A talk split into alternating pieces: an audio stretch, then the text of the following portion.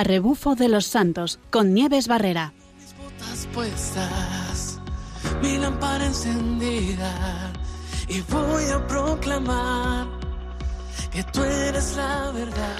Buenas tardes, otro viernes más. Espero que estén con las botas puestas porque nos vamos a hacer una larga caminata.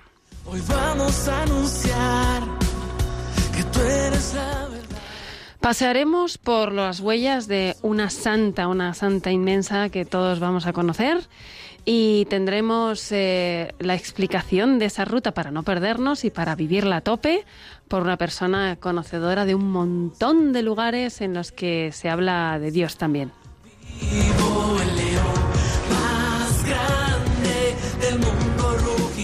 Nos contará su experiencia no solamente en esta ruta, sino en lo que supone el deporte en su vida. Y luego hablaremos de más experiencias que tienen mucha relación con la santa de la que vamos a hablar hoy. Nadie llega al Padre si no es por ti, mi Señor. No hay más fantasía. Pues sí, buenas tardes, otro viernes más. Estamos dispuestos a conocer más lugares para aprovechar bien, para disfrutar y para conocer a Dios por medio de la observación o por medio de la vida de los santos, porque nuestro programa es, como siempre, un momento de ponernos a rebufo de los santos y aprender de todo lo que ellos ya han aprendido. Para ello, tenemos con nosotros en esta ocasión a una persona que es muy conocedora de no solo este lugar, sino un montón de rutas en las que el deporte y la fe se mezclan. Ella se llama María Berini, es profesora de educación física, pero hay que decirles que antes fue abogada. Y ya le preguntaremos por qué dio este cambio tan radical. De pequeña practicaba mucho los deportes, incluso llegó a competir, practicaba el tenis de mesa, eh, de- practicó también la natación, etcétera, etcétera, y esto le dio muchísimas alegrías. Pero mm, poco a poco fue cambiando el rumbo de la vida y dejó un poquito de lado la, la competición para disfrutar mucho más de la contemplación de la naturaleza, de los paseos, de las rutas, de las cuales nos va a ir hablando poco a poco. Si tuviera que definirse con dos palabras sería humanidades y deporte, porque son sus principales aficiones. Y además también es una gran profesora, eh, con lo cual vamos a escuchar un montón de cosas de ellas. Buenas tardes, eh, María, ¿cómo estamos? Hola, buenas tardes Nieves y buenas tardes a todos también, al equipo y a los oyentes. Bueno, es eh, un gustazo poder tenerte con nosotros.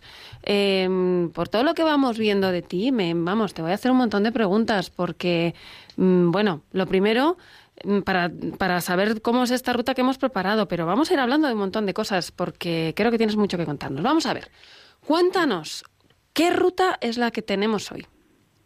Bueno, hoy vamos a hablar de los caminos teresianos, En concreto de uno, pero antes que de nada quería comentar que, bueno, los caminos teresianos hacen referencia a todos los caminos, o a todos esos intentos de recuperar los caminos que recorrió la Santa, Santa Teresa de Jesús, en vida, en su misión eh, reformadora del Carmelo y fundadora de conventos. En concreto, hoy yo os quería hablar de, de uno muy especial eh, que se titula De la cuna al sepulcro. Fijaos qué Qué buen nombre, ya- ¿no?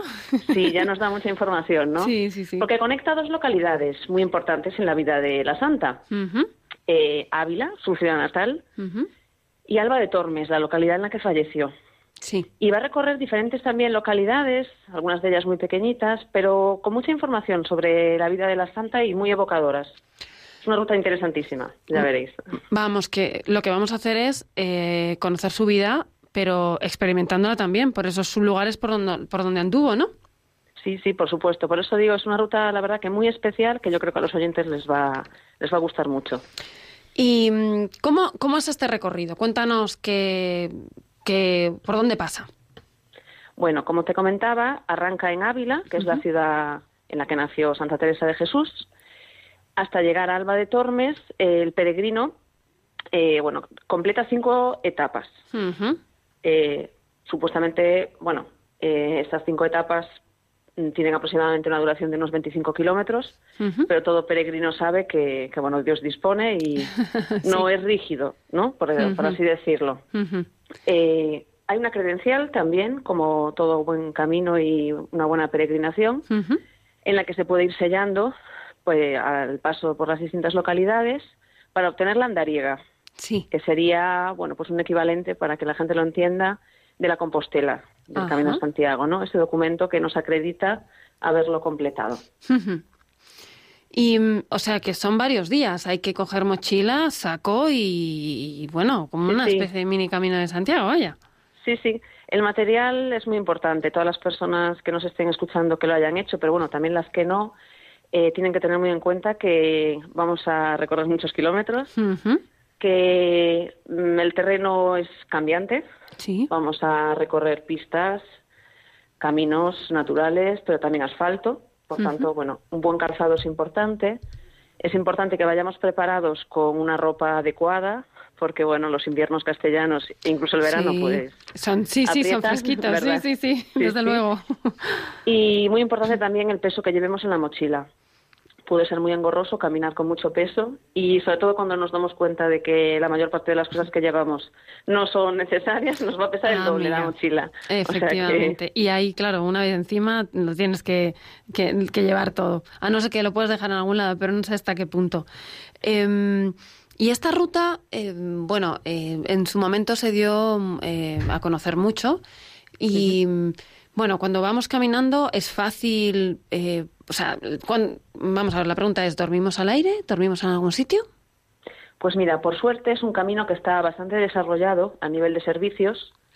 Por tanto, contamos con al- albergues eh, para dormir, tanto públicos como privados, incluso casas rurales.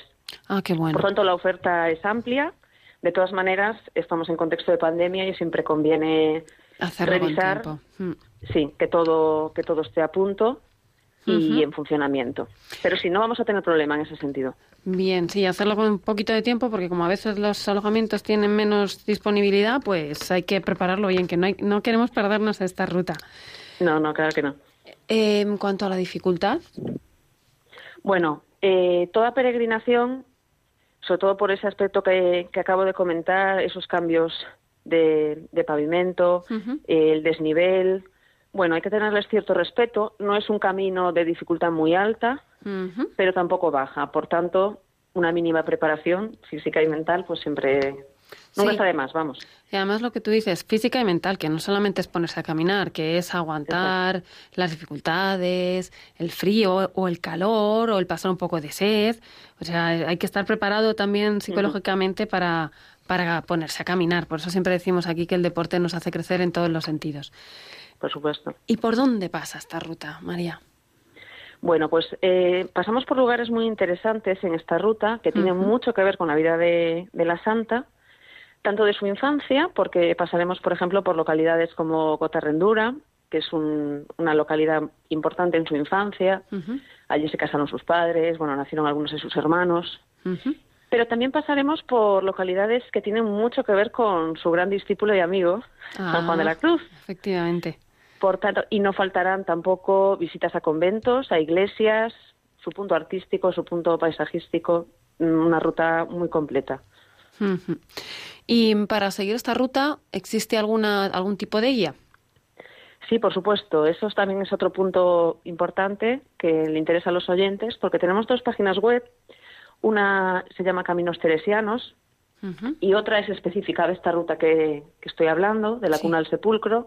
Y ahí no solo tenemos todo tipo de información práctica que tiene que ver con los servicios, sino que también tenemos acompañamiento espiritual, porque hay una selección de textos que podemos ir trabajando durante el camino, incluso una aplicación, Ah, qué bien.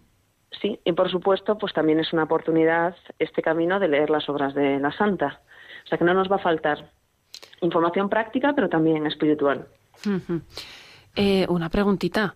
E igual que en el Camino de Santiago nos ponen flechas, en esta, las indicaciones en esta ruta eh, son claras, son específicas o Pues O sea- eso, eh, tengo, en- bueno, por lo que he visto, sí. Sí. Eh, hay algún punto que a lo mejor puede ser un poco dudoso, pero bueno, también pasa en el Camino de Santiago. Sí. En este caso tenemos que seguir unas flechas de color rojo. Ajá. Pero el camino está desarrollado, sobre todo a raíz del centenario de la Santa, que si no, si mal no recuerdo fue en 2016. Ujú. Eh, se ha impulsado mucho este, este camino y, y en ese sentido creo que no tendremos tampoco problema para poder seguirlo. Así que no podemos decir que no a esta ruta, porque No. ni claro, ni es muy complicada. Tenemos todos los, los medios para poder estar por allí, alojados si hace falta. Eh, Está bien indicada y encima tenemos hasta la guía espiritual y, y, bueno, bueno, esta ruta es- eh, apunta a ser una de las próximas que vamos a hacer. Sí, sí, sí, esta no no os la podéis perder. Y mm, eh, dime una cosa, María, ¿por qué, ¿por qué tanto te gusta tanto la ruta de Santa Teresa, que es la que, o sea, esta ruta, que tan relacionada con, con la Santa? ¿Qué es lo que a ti Bueno, te mueve? Por supuesto. Eh, una de las cosas que más me gustan de esta ruta es precisamente la vinculación con Santa Teresa. Yo creo que, bueno, de todos los santos podemos aprender muchísimo, pero siempre hay algunos ahí especiales Sí. Con los que tenemos un encuentro más especial, ¿no? Y yo con Santa Teresa de Jesús pues tengo, tengo ese tipo de, de experiencia. Me encanta pues mm, su ejemplo, sus testimonios escritos, significa mucho para mí. Entonces poder realizar un camino de varias etapas, poder saciar ese, ese ansia deportiva, ¿no? Que tengo y a su vez poder evocar ¿no? la figura de Santa Teresa y reflexionar sobre, sobre ella, aprender de ella, pues es que lo tiene toda esta ruta para mí. Desde luego. ¿Algún ejemplo de alguna cosa que hayas aprendido y vivido en esta en este tipo de ruta? Bueno, pues eh, uf, una pregunta complicada, ¿no? Porque eso me remite un poco a lo que A todo lo que para haces. mí, ¿verdad? claro. Sí, pero, pero bueno, ahora que tengo un poco aparcada la competición y disfruto, bueno, más, como tú misma comentabas al principio, de, del deporte de la naturaleza, de las salidas, ¿no? De las rutas, para mí ahora mismo mm, significan parar, significa, bueno, pues desprenderse de tantas cosas, ¿no? Que nos agobian en el día a día y prescindibles, disfrutar de, de la compañía, de la persona con la que lo realizas, que se den las condiciones para poder reflexionar. Mm, Bueno, digamos que en este momento estas rutas para mí significan eso, parar, reflexionar, disfrutar de las pequeñas cosas y, por supuesto, rezar y acercarse un poco más a Dios.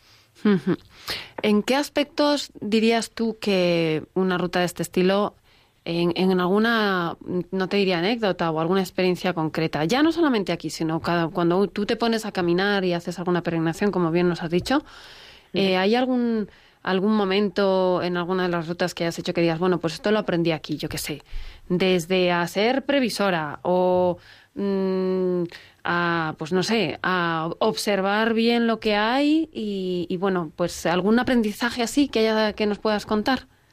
Pues mira, esta pregunta viene muy a caso porque este verano mm, realicé una parte del Camino de Santiago y una de las conclusiones a las que llegaba es que en este tipo de peregrinaciones en las que, bueno, tu único propósito cuando te levantas es caminar, en la que te desprendes de todo, en la que no hay horarios, no hay mayor obligación que llegar a un punto, pues se ven las circunstancias para, para reflexionar. Yo siento que es un momento en el que la cabeza la tengo lo verdaderamente importante, mm, fluyen en mi cabeza las mejores ideas, es el momento en el que más aprecio las pequeñas cosas y, bueno, la suerte que tenemos de, de estar vivos, ¿no? De tener esto, mm, el paisaje, la naturaleza Sí. cerca, las personas importantes.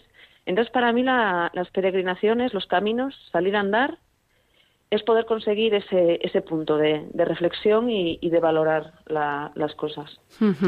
María, si te parece, vamos a escuchar una canción que es muy conocida por todos. Eh, es una canción que, que es un- eh, viene de la Santa, el texto, porque entra mucho, tiene mucho que ver con todo esto que nos estás contando. ¿vas? Es una versión de Nada de Turbe, de Geset, y vamos a escucharlo. Pero antes, antes de escuchar la canción, me gustaría decirle a todos los oyentes que vamos a dejar un correo electrónico por si alguno quiere contarnos alguna de sus experiencias en, en, esta, eh, en alguna ruta, en esta ruta, eh, como has dicho, de la cuna al sepulcro, ¿no? Por Ávila. O, en alguna de las rutas que hayamos ido contando siempre. Entonces, yo les dejo el correo, el correo del programa, que es eh, es como el nombre del programa, pero sin separar las palabras. A rebufo de los santos, eh, con una sola R, eh, y, con, y repitiendo las dos S, es decir, a rebufo de los santos, arroba radiomaria.es. Es un poquito complicado a lo mejor de memorizar, pero bueno, lo repito, es a rebufo de los santos, arroba radiomaria.es. Y para que todo el que quiera nos vaya dejando ahí alguna experiencia o nos diga por dónde ha visitado o si quiere preguntar por algún sitio. Pues vamos allá con Nada te, tumber de, de- te- turbe de Geset.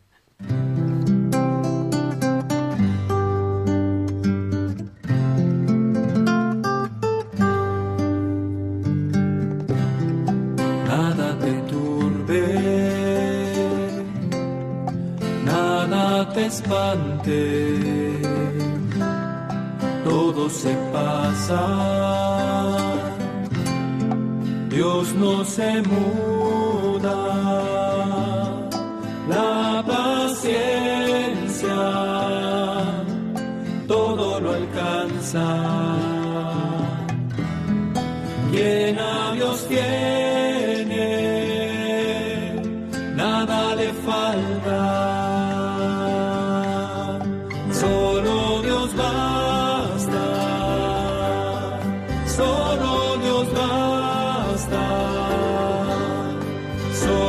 solo Dios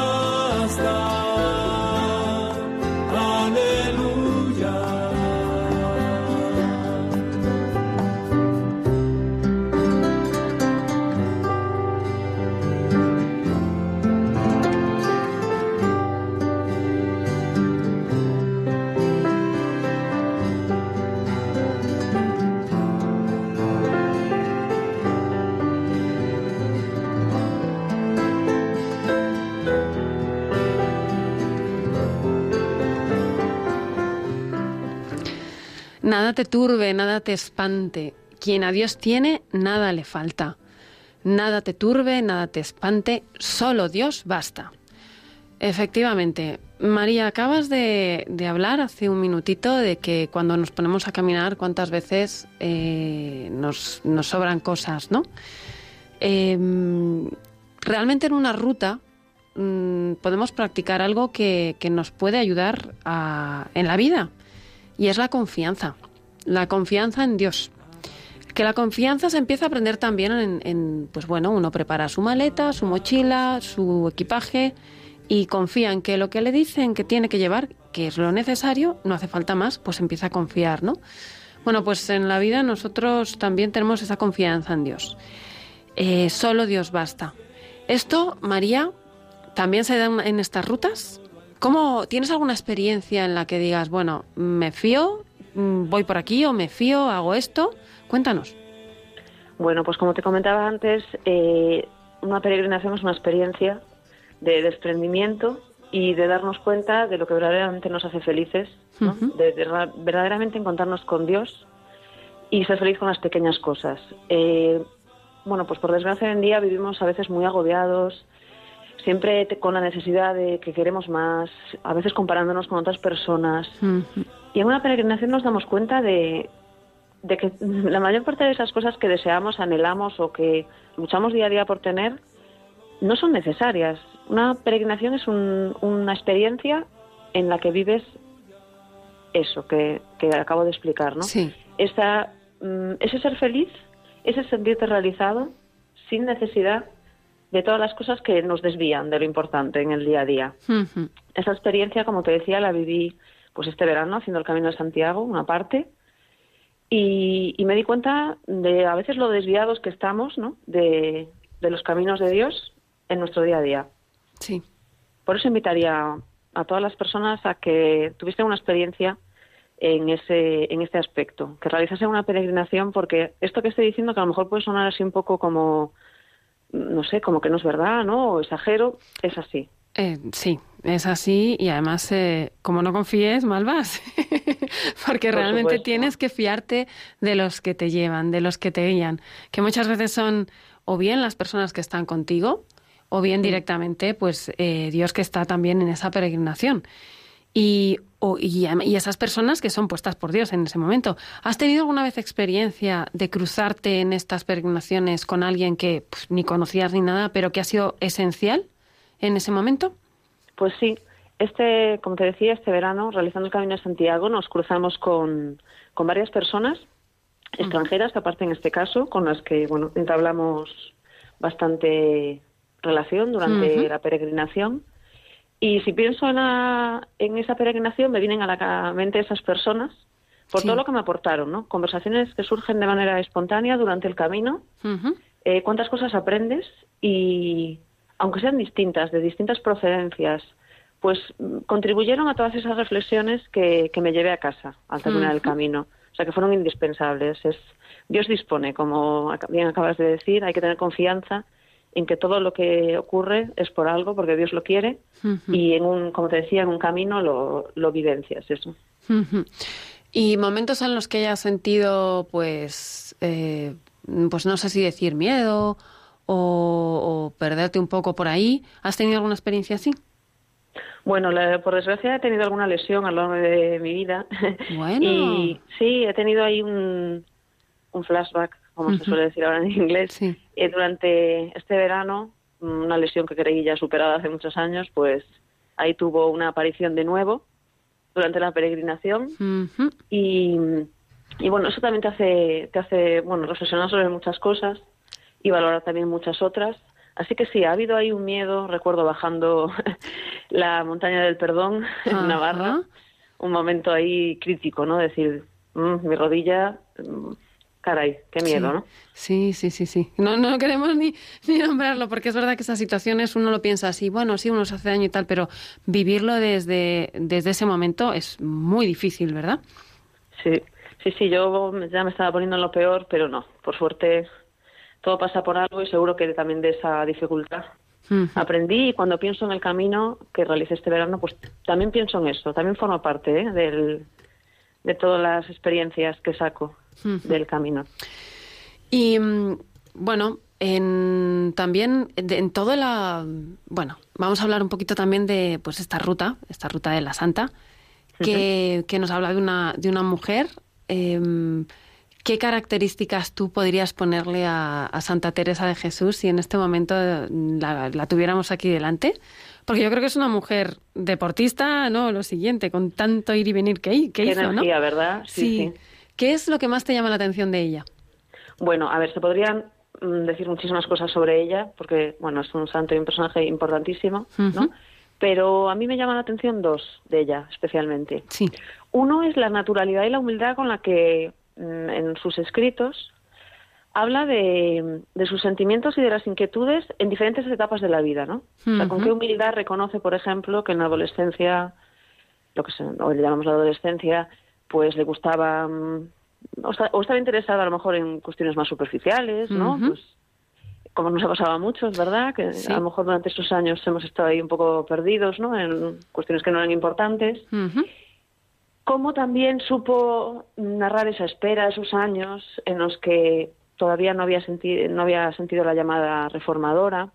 Entonces me parece eh, ejemplar ¿no? la humildad y la naturalidad con la que expresa sus, sus sentimientos e inquietudes. Eso uno. Y dos, eh, también, bueno, me llama muchísimo la atención de ella cómo supo aunar la acción y la contemplación. Ujú. Porque fue una mujer muy activa en su propósito, en su misión reformadora. No faltó donde su presencia allí donde hizo falta, por eso recorrió tantos caminos. No dejó de tratar con multitud de personas y, sin embargo, es una de las grandes figuras de la mística, ¿no? La Iglesia Católica. Entonces, acción y contemplación, supo aunarlas, supo encontrar el equilibrio entre ambas y eso me parece ejemplar también. Sí, ah, dices aquí, ah, has escrito unas cuantas cosas que, que son muy aplicables al deporte, aunque parezca que no, ¿no? El primer- la primera es la humildad con la que se reconoce en todos los aspectos, ¿no? Em, ¿Crees que la humildad es necesaria para subir una montaña? Por supuesto, por supuesto, porque si creemos que lo tenemos todo hecho ya, nunca conseguiremos nada. Siempre hay que tener la humildad para saber que, que todavía nos queda mucho, mucho para alcanzar lo mejor de nosotros mismos. Entonces siempre hay que tenerla. Sí, y también en, en momentos en los que uno, eh, la humildad de reconocerse que no es capaz de llegar a todo lo que se propone, porque eso también en la montaña también, pasa. ¿verdad? Sí, Por supuesto. sí, sí, sí. Queremos sí. abarcar, sí, pero hay que tener humildad para saber hasta dónde llegamos, ¿no? De los medios de los que disponemos y qué podemos hacer con ellos. Sí, Sí. por supuesto. Porque es a, a partir de ahí de donde podremos crecer. Y como bien explica, y como bien enseña la Santa, en la fe esto se puede aplicar absolutamente, ¿no? Y luego la acción y la contemplación. Yo me imagino que esto es como, a ver, corrígeme si me equivoco, María, pero esto es también como, como un entrenamiento, ¿no? ¿Cuántas veces se van a, se retiran los deportistas a concentrarse, ¿no? y a meditar, porque aprendamos de esto también, ¿no? Para, para llegar a esos, a esos niveles de deporte no solamente hay que ejercitar el cuerpo, sino también la mente, como hemos dicho también al principio, ¿no? Y para llegar a, a esos niveles de, de, seguir a Cristo también hay que ejercitar el alma. Y, y ella pues eh, era contemplaba, pero también era muy activa. Lo uno le llevaba a lo otro. Eh, esto en la vida lo podemos tomar, ¿verdad?, como ejemplo para, para todo, ¿no? Para lo humano y para lo divino. Por supuesto. Por eso te comentaba al principio que, que hablar de Santa Teresa de Jesús y poder comentar estas, estos aspectos en tu programa me parecen, bueno, muy interesantes porque es que nos sirven para nuestro día a día. Tenemos que actuar, por supuesto, dar lo mejor de nosotros mismos, servir a los demás y poder hacer todo lo que esté en nuestra mano para, para cumplir pues los, las voluntades de Dios, ¿no? Pero también necesitamos momentos de parar, de recogimiento, de mirar hacia adentro, de reflexionar que tenemos que mejorar, de tener esos encuentros con Dios, ¿no? De que nos ilumine para, para ser mejores todavía. Pues eh, una maravilla esta santa, o sea, nos lleva a Dios y nos lleva también a esforzarnos en todo, en lo divino y en lo humano. María, vamos a mm, vamos a pasar ahora a mm, vamos a voy a, voy a enseñar a todos un, otra canción que es como una versión diferente de ese Solo Dios basta, pero una versión un poquito moderna. Y María, no te vayas todavía. Vamos a seguir hablando, vamos a escuchar ahora una experiencia de, unas mujeres que nos van a contar cómo es esta vida de la santa y, esta experiencia carmelitana, pero no te vayas todavía, que no te quiero despedir todavía, ¿vale? Vamos a poner la canción de Tengo todo de Joan Sánchez.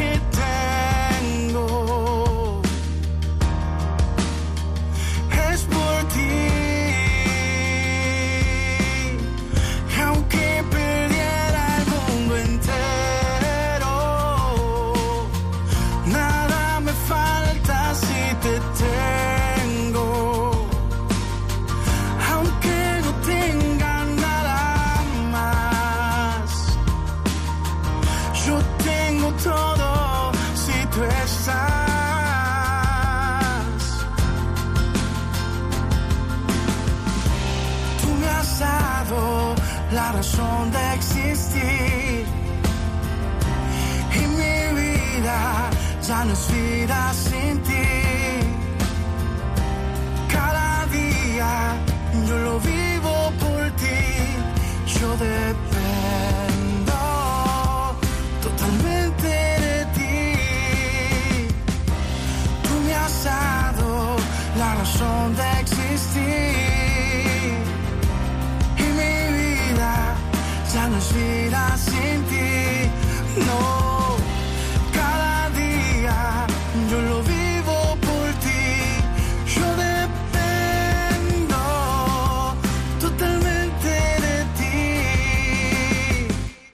aunque perdiera el mundo.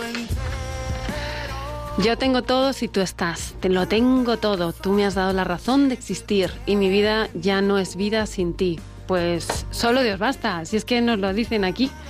Y hoy en el siglo XXI seguimos experimentando eh, esta, esta realidad, que si tenemos a Dios lo tenemos absolutamente todo. Y bueno, para hablar de esto, hemos querido preguntar a, quienes de, verdad conocen esta, todo este espíritu ¿no? de, carmelitano. Y hemos entrevistado a las hermanas, a las esclavas carmelitas de la Sagrada, eh, de la Sagrada Familia, en concreto las que residen en Cuenca. Como ellos no podían estar aquí a estas horas, eh, porque las hermanas estaban liadas con un montón de cosas, liadas y rezando y ocupándose de, nosotros en realidad, pues les hemos, le hemos preguntado con anterioridad eh, para que nos hablaran de, la santa y de un montón de cosas más. Y esto es lo que nos han contado. Les hicimos algunas preguntas. Empezamos preguntándoles eh, por la personalidad de la santa, que era muy marcada y que si nos podían describir cómo era. Y esto nos contestó la hermana Rocío, que es novicia. La personalidad de Santa Teresa es ardiente, impetuosa, apasionada. Santa Teresa es valiente, tiene un coraje de explorador. Es contemplativa y práctica, como por ejemplo cuando cuida de la organización hasta los últimos detalles en sus fundaciones. Tiene una apertura mental para conocer, es una gran buscadora de todo lo que le sea de ayuda para su progreso espiritual. Tiene una creatividad emprendedora, un genio humorístico y artístico, tiene capacidad para crear una convivencia agradable, sabe, tratar a las personas, es un don natural que tiene de empatía y simpatía. Su personalidad es extravertida, tiene una capacidad muy aguda de autocrítica.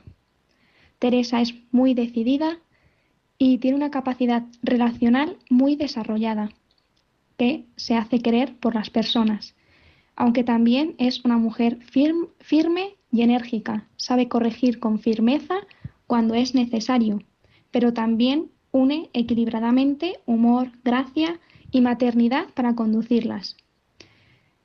Es una mujer que sabe compenetrarse sin esfuerzo con otras personas. Y toda su psicología humana apasionada se orienta hacia el amor de Dios de forma desbordante y total. Increíble esta personalidad. Ya me habría gustado tenerla aquí cerquita y, empaparme de ella. También le preguntamos a la hermana Marta que, bueno, la conocemos a la, conocemos a la santa como una fundadora de una orden de clausura. Pero, ¿cómo cuadraba esto con que la llamen andariega? ¿Cómo cuadra una personalidad tan activa con una monja carmelita? Y esto nos contestó la hermana Marta.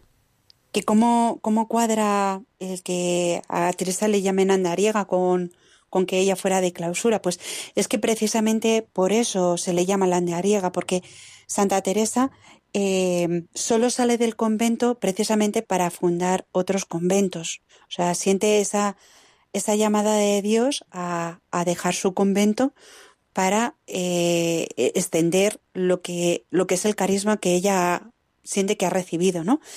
Em, a una persona que no, que no es de clausura, pues nunca se le hubiera dado ese título, porque eh, a lo mejor nosotros nos, nos movemos mucho más que Santa Teresa o seguramente que en su época también había mucha gente que, que a lo mejor se movió más que Santa Teresa, pero Santa Teresa se mueve de su convento precisamente porque le impulsa eh, ese, ese celo de, de Dios, ¿no? De querer hacer su voluntad en cuanto a que cómo cuadra la, su personalidad eh, tan activa con, el ser carmelita, ¿no? con el ser monja carmelita, pues precisamente es por eso, porque ella siente un celo dentro del convento, ella ora y al orar, al, al, tener su trato de amistad con Dios, como, como ella lo define muchas veces, siente como Dios le pide extender eso, ¿no? Como, cómo se llena de ese celo de querer que la salvación llegue a, a todas las almas. Ella llega a decir que pasaría mil infiernos solo por la salvación de un, de un alma, ¿no? De una sola alma.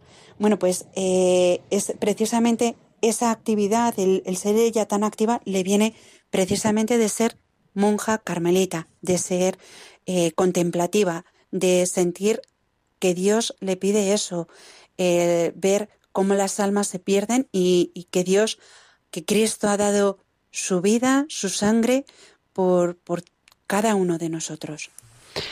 Increíble. Em, estaba convencida de, de, su vocación y de llevarla hacia afuera. También hemos visto que, algunos consideraban a la santa como una adelantada a su época. Era una mujer lectora, escritora y reformadora, siempre coherente con, con su palabra. Y son rasgos de una mujer muy inteligente y muy capaz, pero que podrían haberle llevado por el camino de la soberbia.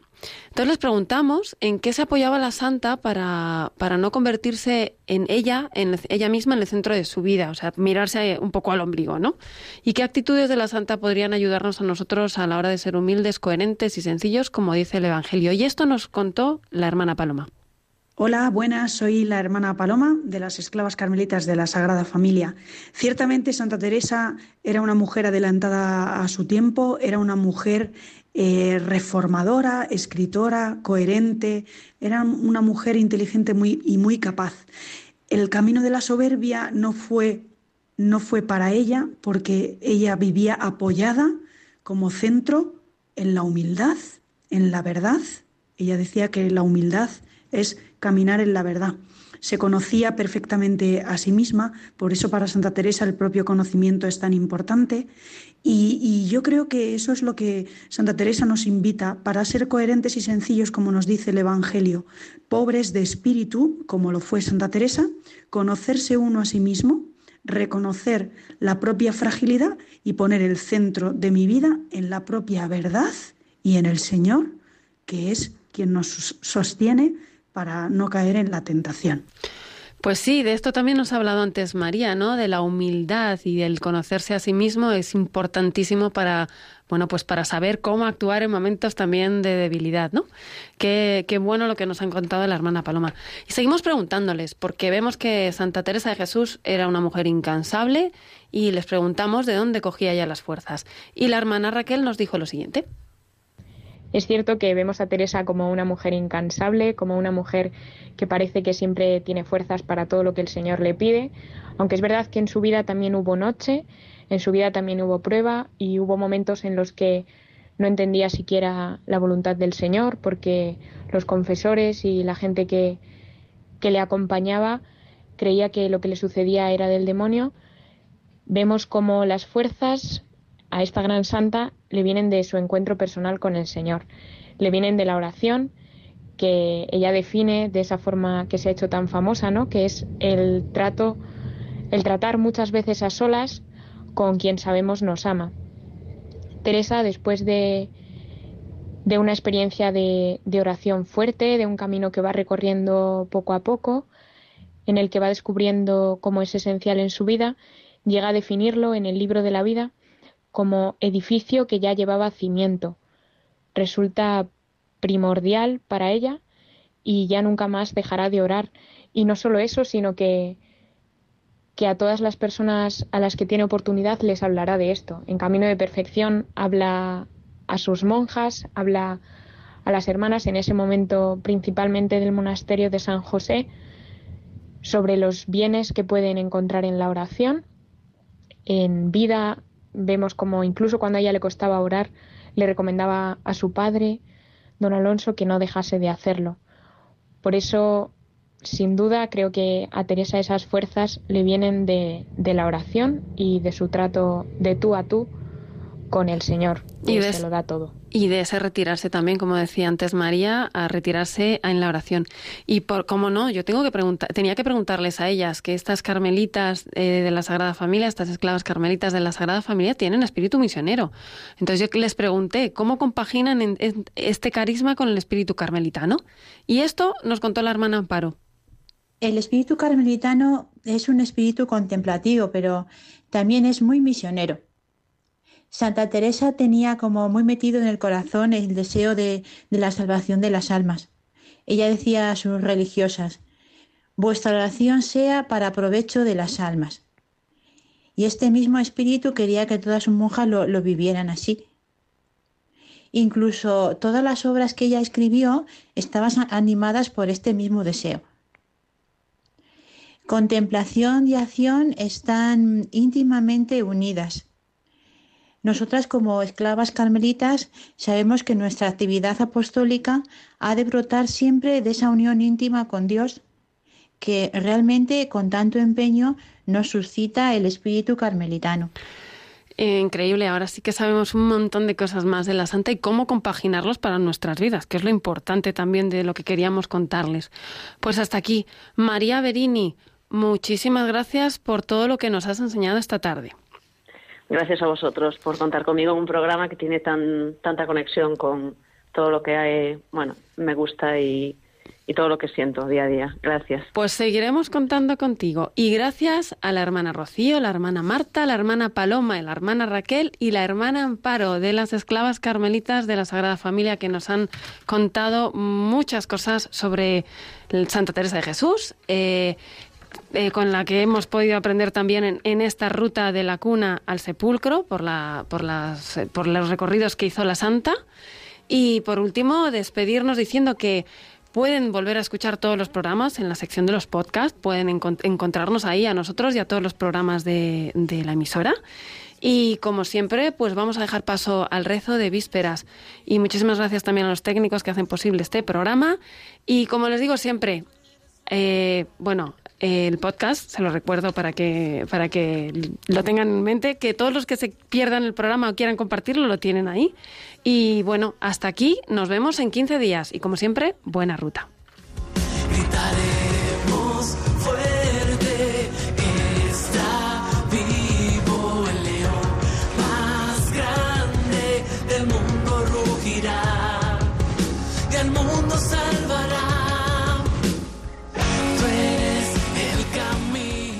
Rebufo de los santos, con Nieves Barrera.